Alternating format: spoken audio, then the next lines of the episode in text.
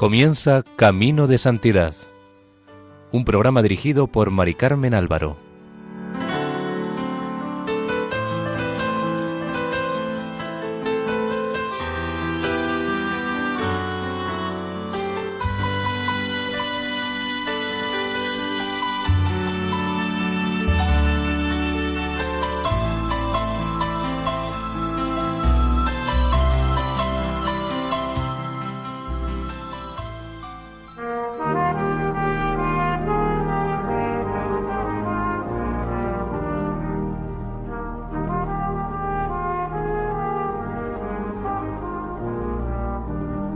Sean bienvenidos al programa Camino de Santidad, realizado por el equipo de Radio María en Castellón, Nuestra Señora del Lledó.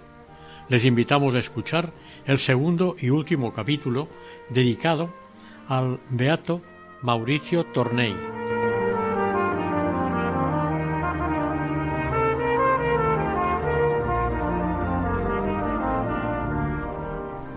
Por fin, Mauricio terminó sus estudios de teología.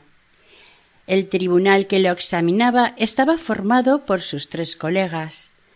Se repartieron las asignaturas para examinarlo y le plantearon los casos más difíciles que se les ocurrieron. Mauricio Torney dominaba a fondo todos los temas y sus examinadores se lo pusieron muy difícil, ya que tenían un malicioso deseo de verle en un apuro. Pero fue inútil.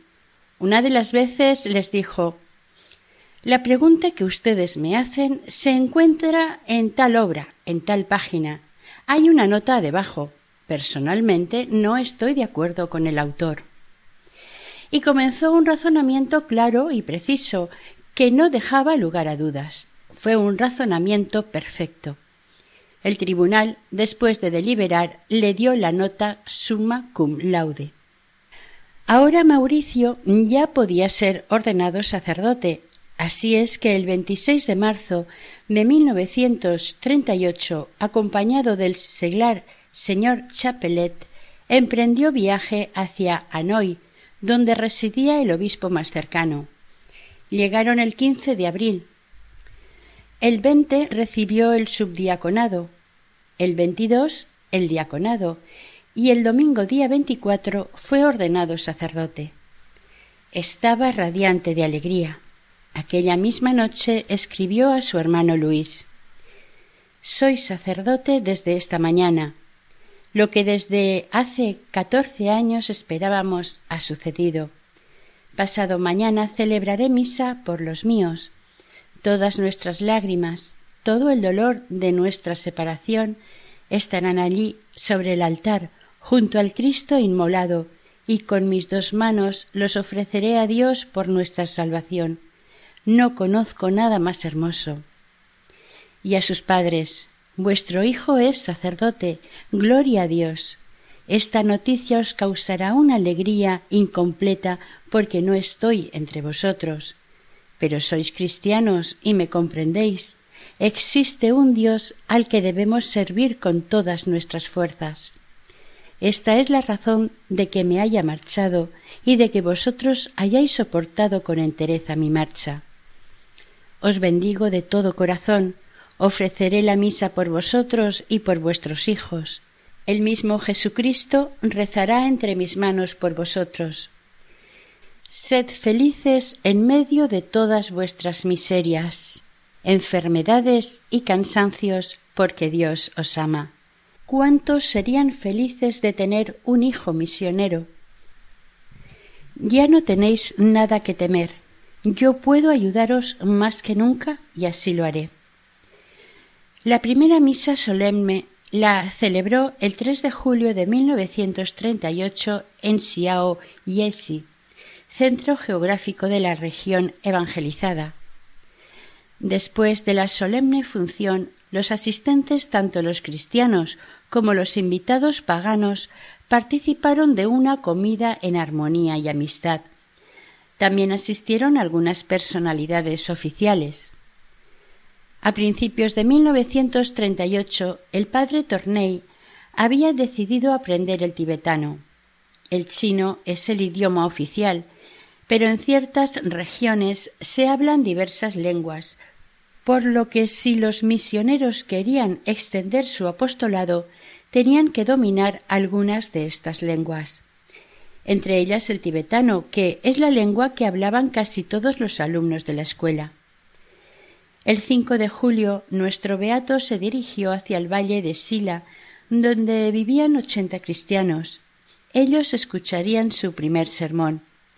El padre André, párroco de aquella misión, le había dicho en broma que para el 15 de agosto, día de la Asunción de la Virgen, necesitaba un predicador y tenía que predicar en tibetano.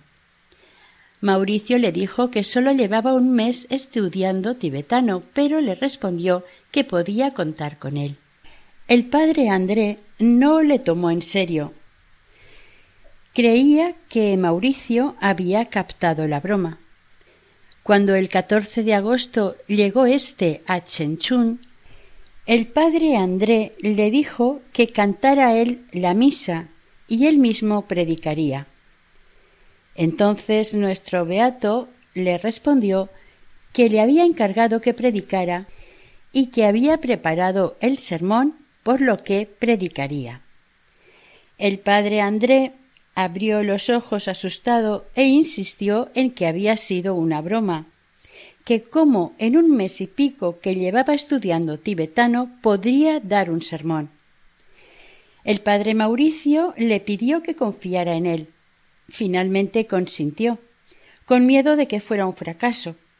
Pero el sermón del joven misionero, aparte de algunas expresiones chinas, fue del más puro estilo tibetano. Parecía un milagro. En otoño el padre Torney tuvo que volver al colegio probatorio. De camino recogió a veintiún alumnos. Llegaron con veinte días de retraso, debido a que tenían que estar continuamente evitando a las tropas nacionales y a las bandas de delincuentes rapaces y crueles.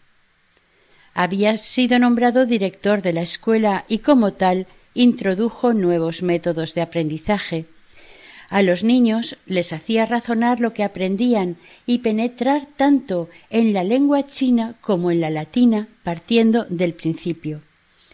En un año aprendieron lo que antes en dos o tres. El canónigo Torney estaba lleno de sensibilidad, se entusiasmaba ante las cosas bellas, pero al mismo tiempo mostraba un frío realismo ante las miserias que le rodeaban sobre sus alumnos dice He de enseñárselo todo, el modo de lavarse, de vestirse, de arrodillarse, de rezar. Estoy todo el día encima de ellos, pues hay que inculcarles la religión a cada minuto. Tengo un diablo al que combatir, su pereza y a veces la mía. Pero también decía que los niños eran simpáticos, alegres, vivos y obedientes, cuando trabajaban en el campo ayudando, cantaban a todas horas. Lo mismo les daba el tantum ergo, el Ave María, que canciones populares del país. En 1939, el padre Torney cayó enfermo. No podía dormir por las noches y un día, que se lo pasó trabajando en sus clases hasta el agotamiento, se sintió enfermo de repente. Se tuvo que acostar Parecía que fuera a morir. A las tres semanas, después del obligado reposo, estaba nuevamente en pie, apoyándose en un bastón con una mano y sosteniendo con la otra su pipa, salió de su cuarto. Reanudó el trabajo y volvió a abusar de sus escasas fuerzas, por lo que recayó otra vez. A finales de mayo se sintió lo bastante fuerte como para reanudar sus proyectos y actividades. En el campo llamado de la Cartuja habían edificado dos casas con su capilla y el padre sería su superior, además de párroco de varios pueblos. Desde el 7 de junio de 1939 hasta 1945, Hualopa, también llamado así el terreno aquel, sería la residencia oficial del padre Torney. En 1937 Japón invadió parte de China, mientras las fuerzas nacionalistas y comunistas se enfrentaban entre el norte y el sur. el Ejército Nacional Revolucionario chino comenzó a repeler a los japoneses en la primavera de 1945. La zona de la misión donde estaba el padre Mauricio Torney estaba dentro del territorio ocupado militarmente, lo cual conllevaba la escasez, el hambre, la carestía, así como levantamientos populares, saqueos y robos. El joven sacerdote se vio en la necesidad de salir a pedir para mantener a los niños del colegio y poder subsistir él y los demás que vivían en la casa. Recorrió el país en busca de víveres para no morir de hambre. El mandarín le prohibió que interceptara los envíos de cereales por los caminos y tuvo que limitarse a buscar víveres en Quicha, donde había una finca de la misión.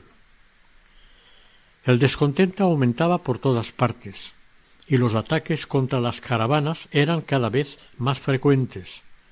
La misión también estaba en peligro de ser atacada por los bandidos, y para disuadirles hicieron correr la voz de que se defenderían con armas si fuera necesario. La misión subsistió con su dispensario, donde llegaban no sólo los enfermos, sino los heridos y los moribundos. Las religiosas que les ayudaban tenían que extraer balas, curar las heridas abiertas provocadas por los sables, coser heridas. Un río de mendigos se apiñaba ante la puerta. La casa de Pa se convirtió en la fortaleza y el refugio de la aterrada población. A pesar de tantas dificultades, el padre Torney no se desanimaba en ningún momento y cumplía con todas sus tareas.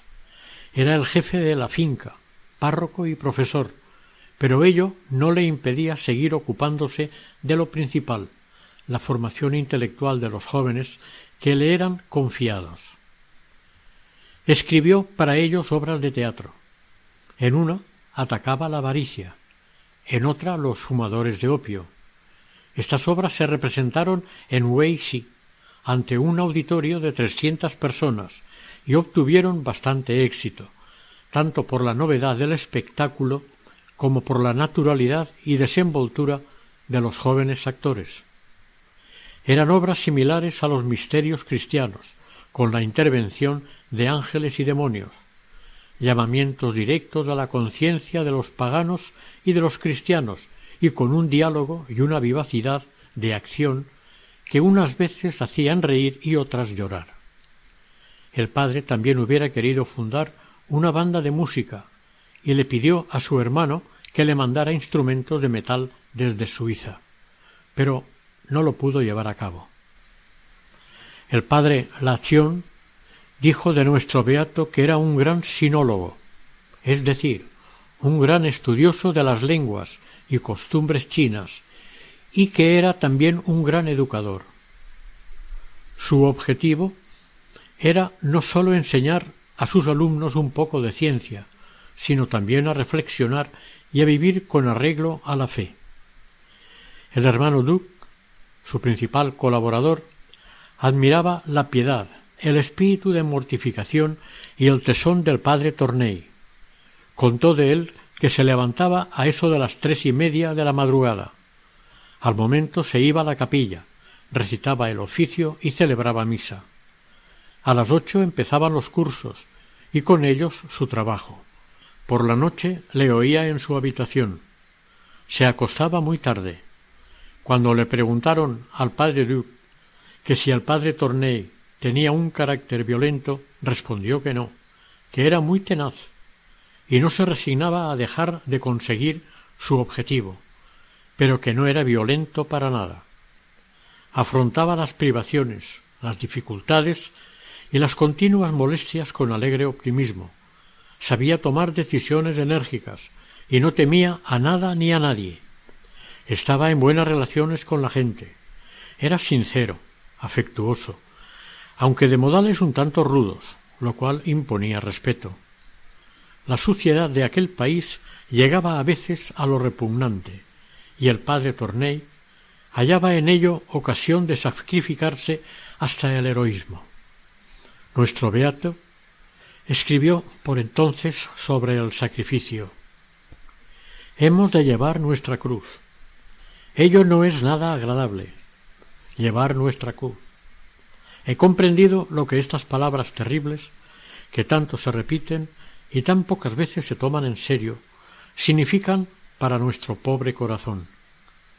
Llevar la cruz equivale a no saber hacia qué lado volverse, a esperar contra toda esperanza, a creer contra todas las apariencias, a amar cuando nada es digno de ser amado.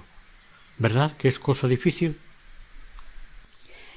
A finales de noviembre de 1944, el padre Lovey fue a visitar en Yerkalo al padre Burdin, que desde hacía cinco años no había recibido la visita de sus compañeros. El 1 de diciembre atravesó la frontera del Tíbet prohibido. Desde aquel instante los acontecimientos se desarrollaron con una trágica rapidez.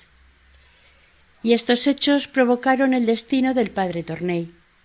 Faltaba poco para la Navidad cuando el padre contrajo el tifus. Gracias a los cuidados del padre Burdin, que utilizó todas sus reservas de medicamentos y a la inyección preventiva que el padre Lobey se había puesto en Hanoi, se curó.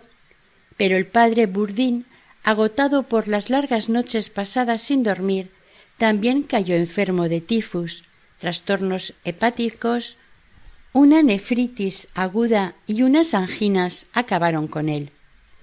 Murió el 16 de febrero a los treinta y seis años. Los paganos de Petine, localidad cercana, aseguraron que aquel día habían visto dibujarse en el limpio cielo azul una nube en forma de flor y sobre la residencia un arco iris luminoso. El padre Lobey se quedó de momento en el puesto del difunto hasta que nombraran un sucesor. ¿Qué sacerdote sería, según la expresión del padre Goré, entregado a las fieras? El elegido por los superiores fue el padre Torney. El padre Lobey diría más tarde que la culpa la había tenido él, porque les dijo a estos que en aquel sitio, para domar a los lamas, se necesitaba alguien que tuviera mano firme como el padre Torney. En marzo de 1945, cuando la guerra de la reconquista de China estaba en sus comienzos, para suceder al padre Emilio Bourdain, fue nombrado cura de la parroquia de Yercalo el padre Torney. Dicha parroquia estaba situada a 2.650 metros de altitud. Había sido fundada por misioneros franceses de la Sociedad de las Misiones Extranjeras de París en 1865, a la cual pertenecía el padre Bourdin. Yercalo era un puesto muy difícil, varios sacerdotes habían sido ya asesinados y la hostilidad de las autoridades locales era muy grande. En 1932, por un cambio de frontera, había pasado de pertenecer a China a pertenecer al Tíbet interior. La marcha del padre Torney fue un golpe mortal para el colegio probatorio. Al padre Latión le fue imposible mantenerlo mucho tiempo y tuvieron que cerrarlo. Los jóvenes que deseaban seguir sus estudios para sacerdotes fueron enviados al seminario y los demás volvieron a sus casas. En la misión de Yercalo estaba esperando al padre Torney el padre Lobey. El encuentro oficial y extremadamente emocionante tuvo lugar en la meseta de Petine, lamas, paganos y cristianos fueron a recibir al nuevo padre. A juzgar por las apariencias, entre aquella gente reinaba la mejor armonía. El vino de la misión corrió en la mesa de la residencia y los lamas dieron muestras de alegría. Los misioneros correspondieron visitando los monasterios budistas, donde fueron acogidos amable y cortésmente se habían salvado las apariencias. Pero tras ellas se escondían las malas intenciones, la sed de aprovecharse y el deseo de expulsar a los extranjeros. La guerra había empezado al fundarse la misión de Yercalo en 1865 y seguía bajo las más diferentes formas amenazas, guerrillas, persecuciones, obstáculos de tipo económico, etc. El jefe que se inclinó tres veces ante el sacerdote recién llegado fue el mismo que planeaba su ruina y acabaría con él. Era el llamado Gum Akio. Desde 1940, Mauricio Torney, lo mismo que todos sus compañeros, no había tenido noticias de su casa. Las comunicaciones habían estado cortadas. Tan pronto como éstas se restablecieron, escribió desde Yercalo preguntando cómo se encontraban y describiendo su parroquia. Entre otras cosas, decía en su carta En cuanto a mí, soy el cura más original del mundo. Mi parroquia es más extensa que Francia, pero no tengo más que doscientos prosélitos. Soy el único misionero de esta región. Mi vecino blanco más próximo está a ocho días de camino por un lado y a treinta por el otro. Ya veis que no me falta espacio para pasear y batallar. La población es un conjunto de individuos audaces y alegres y de expertos bandidos. El país es magnífico, montañas inexploradas y de infinita blancura, bosques, pequeñas llanuras, pendientes y picachos. Todo ello se une para dar una impresión de poder y belleza inimaginables. Con esta descripción podemos hacernos una pequeña idea de su trabajo. El monasterio de los lamas en tibetano se llama Gumba, que quiere decir soledad. Generalmente está construido en la plataforma de una montaña o en la cumbre de una colina, y a veces, aunque muy pocas, en un valle. El de Karmda, cuyo maléfico poder no tardaría en conocer el padre Tornei, está levantado en la parte alta del valle que desemboca en el Mekong, entre Petine y Yerkalo. El Tíbet es tierra de espíritus para los paganos y tierra de mártires para los cristianos. El padre Torney dejó escritas hermosas páginas sobre la heroica epopeya de los misioneros en estas regiones hostiles. Cuando visitaba el pequeño cementerio próximo a la residencia, se inclinaba sobre la tumba del padre Burdín y rezaba Querido padre Burdín, Cuento con usted para realizar mi dura tarea. Otros dos sacerdotes reposan a su lado, los padres Currux y Nussbaum. En ochenta años, desde 1865 hasta 1945, Yercalo tuvo catorce sacerdotes. El padre Torney hizo el número quince y recordaba a las legiones de mártires que dieron su vida por la nueva fe. Sólo las misiones extranjeras habían dado siete mártires. Las maneras de martirizarlos fueron atroces. Evitamos el narrarlas. Yerkalo era el único puesto cristiano que había en el Tíbet prohibido. Nuestro beato, inclinado sobre la cruz de inscripciones latinas, chinas y tibetanas, revivía con profunda emoción esta película de dificultades cotidianas, asesinatos y crueldades. Pero la cosecha germinaría, no había ninguna duda, porque la tierra estaba fertilizada por la sangre de los mártires. El padre Torney sabía a qué atenerse. Los lamas no habían dejado las armas. La lucha seguía sorda o violenta, secreta o pública, pero seguía. ¿Habían derramado ya su sangre tantos mártires? Al verse él en el corazón de la batalla, sentía que sus fuerzas se multiplicaban, que se avivaba su entusiasmo, que se consolidaba su fe. Este era el ministerio que le convenía. Escribió Hasta ahora los lamas han triunfado siempre en su empeño por destruir las misiones del Tíbet. Hace trescientos años que la Iglesia intenta sin descanso implantarse aquí. Ahora debemos obtener en vez del fracaso definitivo, la victoria decisiva. Ya es hora de que Dios vengue toda la sangre inocente vertida, todo el amor aniquilado, todas las vidas segadas. La hora de Dios ha de llegar. Lo esencial es volver a empezar siempre a pesar de todo y no perder los ánimos jamás. Así, aunque uno muera, habrá vencido. Thank you.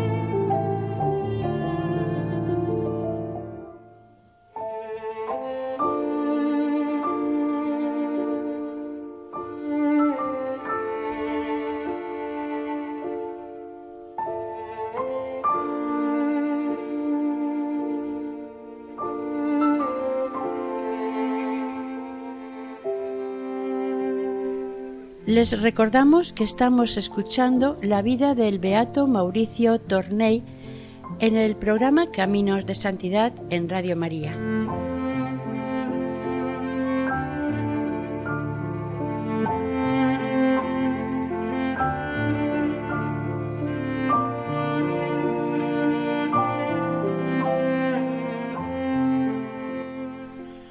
A mediados de junio de 1945, los padres Lobey y Tardey deciden ir a Batang a visitar a los cristianos que allí había. El obispo les apremiaba para que vieran la situación material y espiritual de la comarca que desde hacía diez años ningún padre había visitado. Pidieron el salvoconducto al Lamazón, que es la autoridad civil, pero éste no llegaba. Corría el rumor promovido por las autoridades, de que una banda de salteadores se dirigía a la región que debían atravesar, pero los misioneros tenían razonablemente sus dudas. Finalmente, después de perder la paciencia, el Lamazón les dio una carta de recomendación para el responsable de Sogun.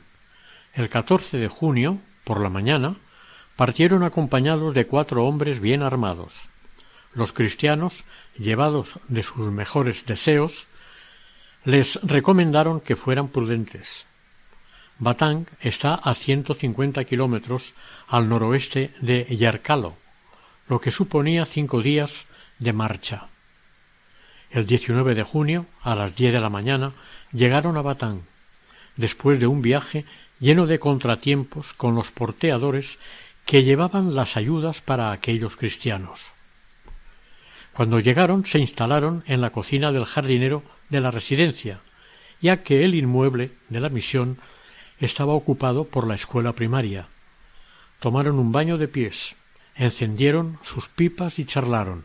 Mientras tanto, las personalidades de la zona y los amigos cristianos informados de la llegada de los sacerdotes acudieron a presentarles sus respetos. Los dos sacerdotes se excusaron por recibirlos en aquel lugar y vestidos de aquel modo. La indirecta fue entendida, y el director de la escuela se dio prisa en despejar dos habitaciones del primer piso. A las cinco los padres fueron a visitar al mandarín. El té con pastas desató las lenguas y la conversación fue cordial. De vuelta a la residencia, los misioneros se dedicaron a poner un poco de orden en las cosas y en las ideas. La capilla había sido transformada en una galería de lo más pintoresca en lo relativo a cuadros e imágenes. En la tribuna estaba instalada la clase primaria. En el altar entronizado el libertador de China Shen Wen. El padre Lobey empezó a poner orden por lo más urgente y cogiendo el cuadro del libertador lo colgó de una pared. Para el director de la escuela esto fue un sacrilegio. No podía creerse lo que veía. La rabia le ahogaba. Al día siguiente empezaron a recibir invitaciones. Todos se honraban recibiendo a los dos misioneros en su mesa. Desde el comandante del puesto hasta los jefes de correos y telégrafos. Todos los recibieron risueños. Pero el padre Lobey no se hacía ilusiones a largo plazo. Además, la buena armonía estuvo a punto de recibir un golpe a causa del incidente del cuadro de la capilla.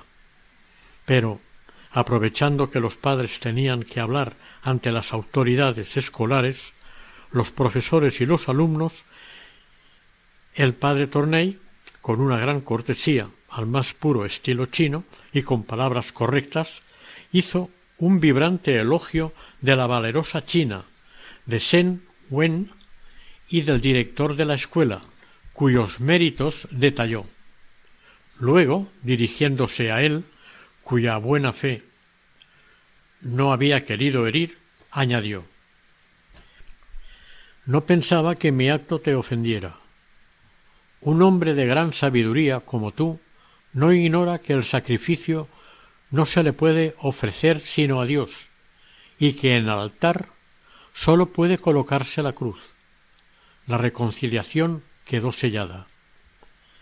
El verdadero objetivo del viaje a Batang era llevar a los cristianos el auxilio de la religión. El pequeño cementerio de la residencia, que también visitaron, les recordó que estaban en tierra de mártires. Allí estaban enterrados cuatro sacerdotes que habían sido asesinados y uno que había muerto de muerte natural. Era de admirar la perseverancia de la mayoría de los católicos de allí que perseveraban después de tantos años sin ser visitados por un sacerdote. Los padres Lobey y Torney aprovecharon para preparar a los cristianos para la confesión y a los catecúmenos para el bautismo. El día de San Juan bautizaron a tres adultos y tres niños y regularizaron tres matrimonios. El día anterior se confesaron diez habían habido varias deserciones entre los cristianos, pero la mayoría no habían olvidado la doctrina ni las oraciones. En el Tíbet, el hombre pertenece a la religión de aquel que le alimenta. Tal es, por lo menos, el hecho general que advierte el misionero. En consecuencia, en primer lugar, éste debe comprar tierras en las que pueda edificar, instalar colonos, formar un mundo aparte y darle vida. El padre Lobey dijo amargamente Si tuviéramos más terreno, en Yerkalo habría mil cristianos. Para el tibetano y especialmente para los lamas, los terrenos no se venden para siempre, sino que es como si se alquilaran para cierto número de años. Por lo tanto, desde el punto de vista jurídico, la misión se encontraba siempre en una situación incierta, en precario, si a los lamas se les antojaba recuperar los terrenos vendidos, la misión que se defendía de acuerdo con los principios europeos se encontraba con que era como luchar contra molinos de viento. Por eso, en la persecución de que fue víctima la misión de Yercalo, había que ver no sólo el odio a una religión extranjera, sino también el espíritu de lucro y de codicia por parte de los lamas, aunque esto era sólo una parte del problema. A los cristianos les hacía la vida imposible. A título de ejemplo contaremos uno. El Lama Song, acompañado de Gun Akio, jefe del monasterio de Kamda, en el valle de Kyongtong, quería recuperar las tierras vendidas a la misión y se presentó en Yerkalo, reunió a los habitantes y les habló de cierto compromiso que nadie recordaba. Les dijo que se habían comprometido a no llevar a moler el grano al molino del extranjero, sino al de Kamda, y que se había enterado de que habían seguido moliendo sus cereales en el molino del padre. Los vecinos de Yercalo contestaron como pudieron, que lo habían llevado muy pocas veces, solo cuando tenían prisa y les faltaba tiempo para subir allá arriba. Entonces Gunakio les dijo que, puesto que confesaban haberlo llevado, tenían que pagar una multa de ochocientas rupias, y que era generoso porque no era demasiado para las cuarenta familias que vivían allí.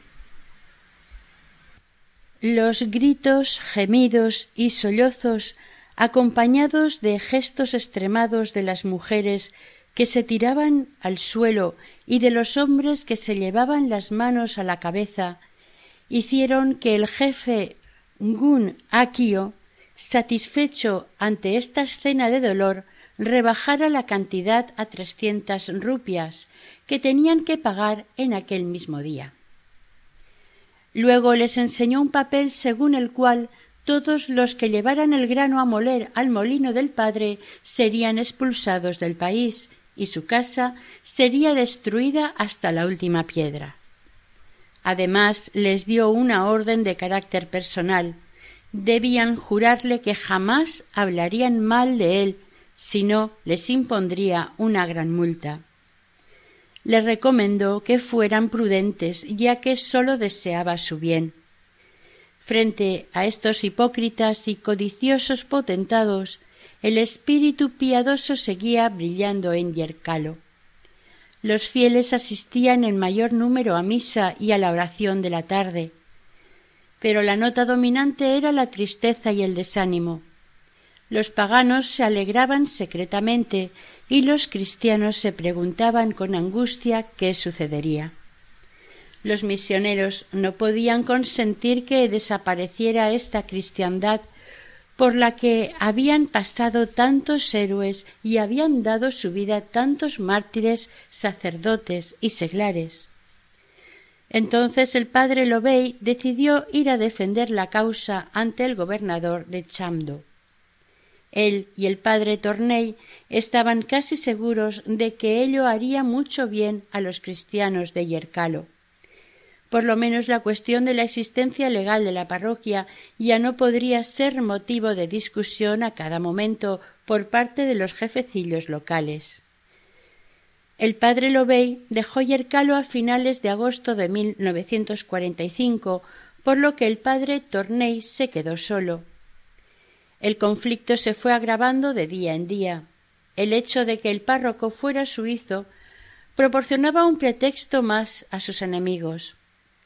Los descendientes de los antiguos propietarios de la residencia se unieron y reclamaron la finca alegando que les habían vendido las tierras a franceses, no a suizos. Por lo tanto, tenían derecho a recobrarlas. Se formaron los bandos. A un lado se agruparon los monasterios del distrito, el de Sogun como inspirador y el de Karda para actuar y los demás monasterios para ayudar si fuera necesario. Con este frente se levantaba con todo su cruel orgullo el lamaísmo tibetano, seguro de su fuerza, invencible hasta el momento y despiadado con los extranjeros. En la parte contraria estaba el resto del mundo China, Francia, América, Inglaterra, pero estas potencias prometían, discutían, fingían actuar y dejaban pasar los meses y los años sin hacer nada, dejando a los misioneros desprotegidos. En el centro estaban ciertos gobernadores tibetanos que se esforzaban en llevar el proceso por los caminos de la justicia y de la ley, pero estaban dominados, tal vez comprados por los lamas. El odioso personaje Gun Akio se hacía pasar por bueno, pero iba sembrando el odio entre la gente. Era el dictador de la región, mandaba, prometía, se excusaba por no poder cumplir sus promesas, se fingía pacificador, prometía su protección a los misioneros y secretamente avivaba los odios hasta que llegaría a conseguir la victoria. El padre Torney se sentía solo, absolutamente solo contra todos. Ningún país extranjero quería perder el tiempo con las disputas y problemas de Yercalo.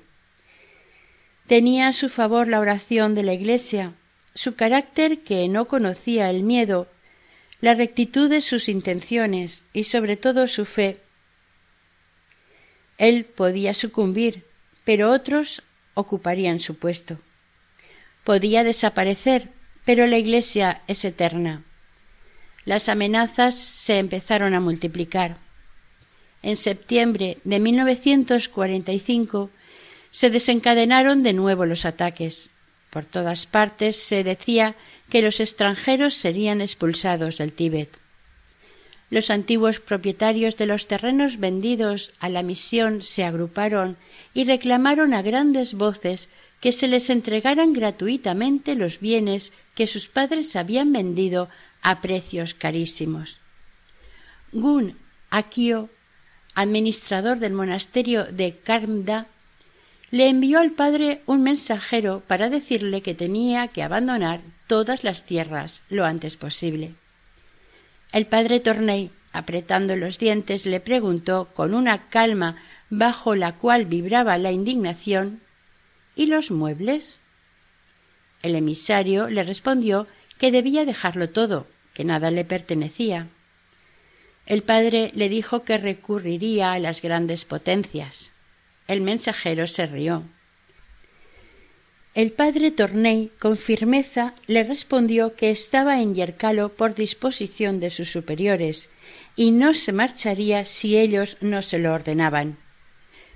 El administrador Gun Akio seguía intrigando y comprando las autoridades para que no escucharan ni hicieran caso a las peticiones del padre.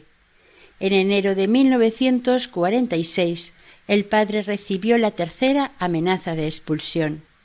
Gun Akio le dijo que allí no querían cristianos. El 12 de enero de 1946, sábado, los cristianos se reunieron en la misión. Estaba claro que los lamas no cederían y acabarían por salirse con la suya. El momento era trágico. El padre les preguntó ¿Quién quiere apostatar? Los fieles respondieron todos a una Juramos ser fieles hasta la muerte. El sacerdote hizo otra pregunta ¿Quién quiere seguirme? La muchedumbre vacilaba, se había hecho saber a todos que estaba rigurosamente prohibido salir de Yercalo. Un éxodo en masa provocaría un escándalo. Una pareja de ancianos se adelantó. Luego lo hicieron algunos muchachos, antiguos alumnos de la escuela probatorio. El padre estaba decidido a no llevarse nada, pues sabía que los lamas, a pesar de sus manifestaciones de honradez, se abalanzarían sobre la caravana apenas hubiera cruzado los límites del Tíbet, como habían hecho con los pastores protestantes americanos en 1927 y 1939. Así es que confió los documentos importantes y los ornamentos de culto a dos fieles cristianos. El domingo 13 los cristianos acudieron en gran número al confesionario su párroco, tomó una última decisión e informó de ella a Gun Akio. Le dijo No me marcharé si los lamas no me atan sobre un animal y lo hacen andar a palos. Sólo así me iré. No me llevaré nada. Te entregaré las llaves de la casa y todo lo que hay en ella. A Gun Akio no le gustó la decisión del padre. No quería que lo acusaran de perseguidor, y menos aún de agitador político. Las cosas debían suceder sin violencia ni ruido, y le concedió nueve días más para que se fuera. Mientras tanto, la diplomacia internacional se esforzaba por encontrar una solución a este doloroso asunto. El obispo, Monseñor Valentin, intentó por medio del embajador de Francia conseguir un avión americano para evacuarlo, y la ayuda de los cónsules de Francia e Inglaterra, pero no lo consiguió. El 21 lunes era la fecha fijada para la marcha. La batalla estaba perdida. El padre no tenía más remedio que irse. Mientras descansaba un poco, una banda de lamas, blandiendo sus báculos junto a una muchedumbre vociferante, atacó la misión y golpearon a los cristianos que estaban allí. Prendieron al padre, quien les dio un manojo de llaves inútiles y saquearon la misión, pero una vez más, hipócritamente, intervino el famoso Gum Akio y retrasó cinco días la fecha para que se fuera. El 26 de enero el padre celebró la misa antes del amanecer. Asistieron a ella todos los católicos. El padre sentía una gran lástima y dolor por ellos. Como hemos dicho antes, Gunnakio les había prohibido que abandonaran el pueblo, por lo que se quedaban en medio de los lobos sin su pastor. El sacerdote, conmovido, rezó Tened piedad, Señor, de aquellos a quienes no hemos podido defender. Tened piedad de aquellos a quienes hemos defraudado.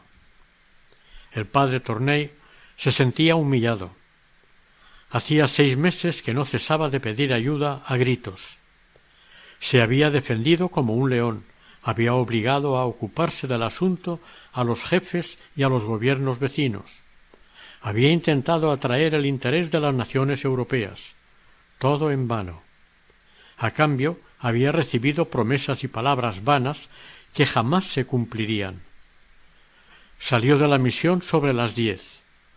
Atravesó la muchedumbre de cristianos y los bendijo. Los sollozos y los gritos formaron un concierto desgarrador.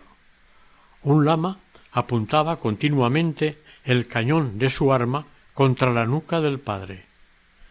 Tras una etapa de seis horas, el padre Torney llegó a Peyongong, situado al sur de Yerkalo. Quería ir a Batang, pero Gum Akio no le dejó. Se tuvo que dirigir a Pamé. Mauricio Torney no admitía que todo hubiera terminado.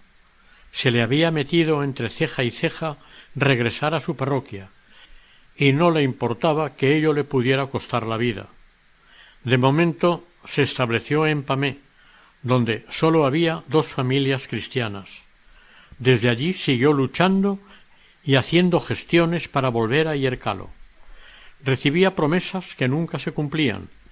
En Yercalo se molestaba y se perseguía públicamente a los cristianos.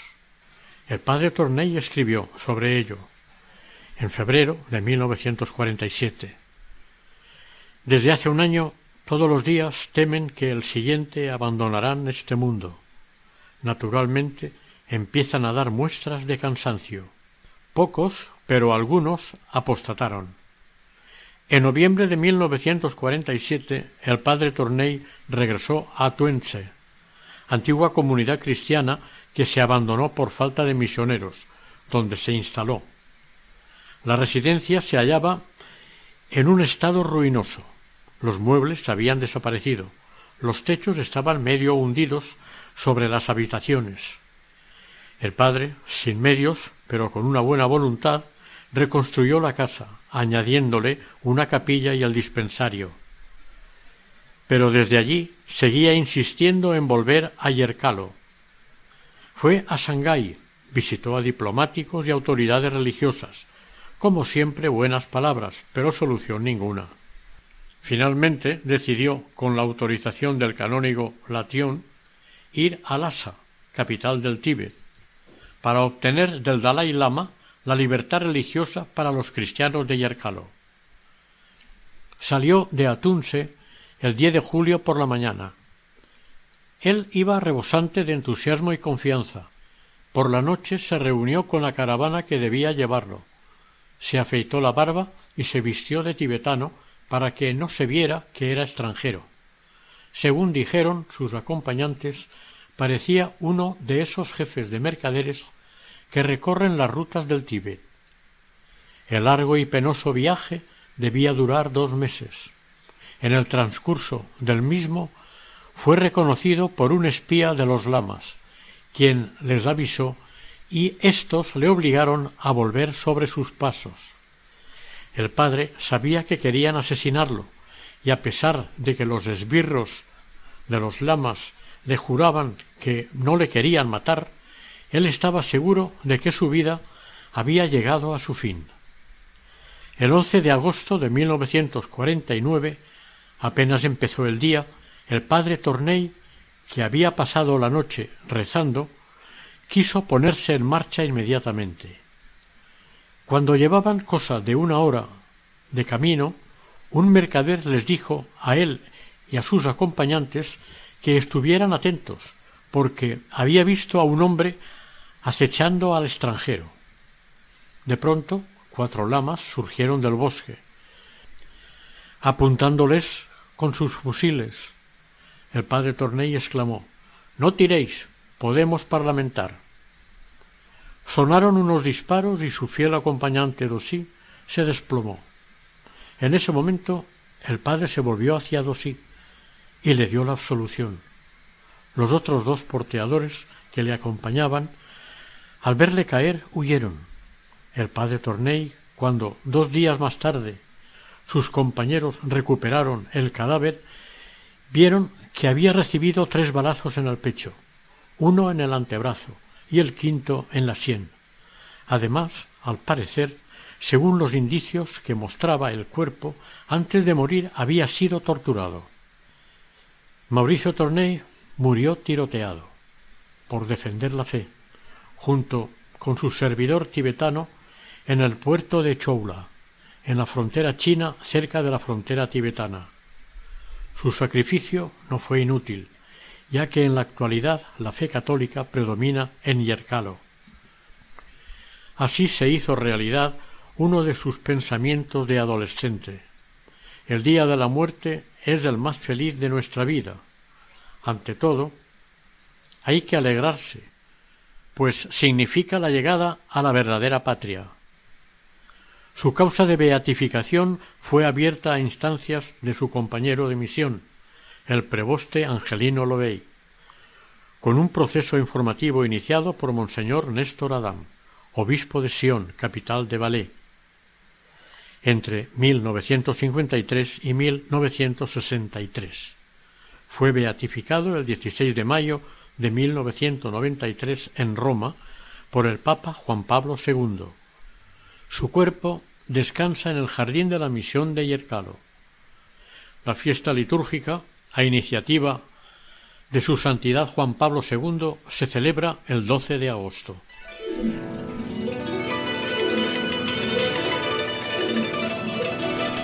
Oración. Señor y Dios nuestro, que enriqueciste al beato Mauricio Torney con una fe inquebrantable y una admirable fortaleza en las dificultades de la vida. Aumenta en nosotros la fe, la esperanza y la caridad, y concédenos que le imitemos en todo ello. Esperando que un día sea glorificado en la Iglesia, te pedimos por su intercesión, nos concedas la gracia de ser apóstoles tuyos y amarte a ti y amar a nuestro prójimo como tú quieres que lo amemos. Amén.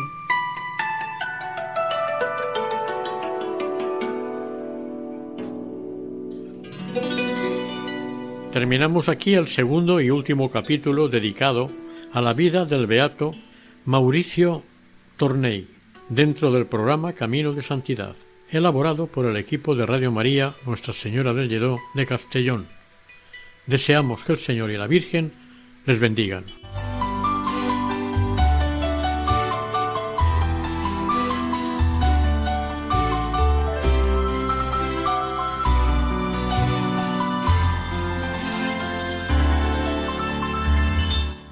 Camino de Santidad. Un programa dirigido por Mari Carmen Álvaro.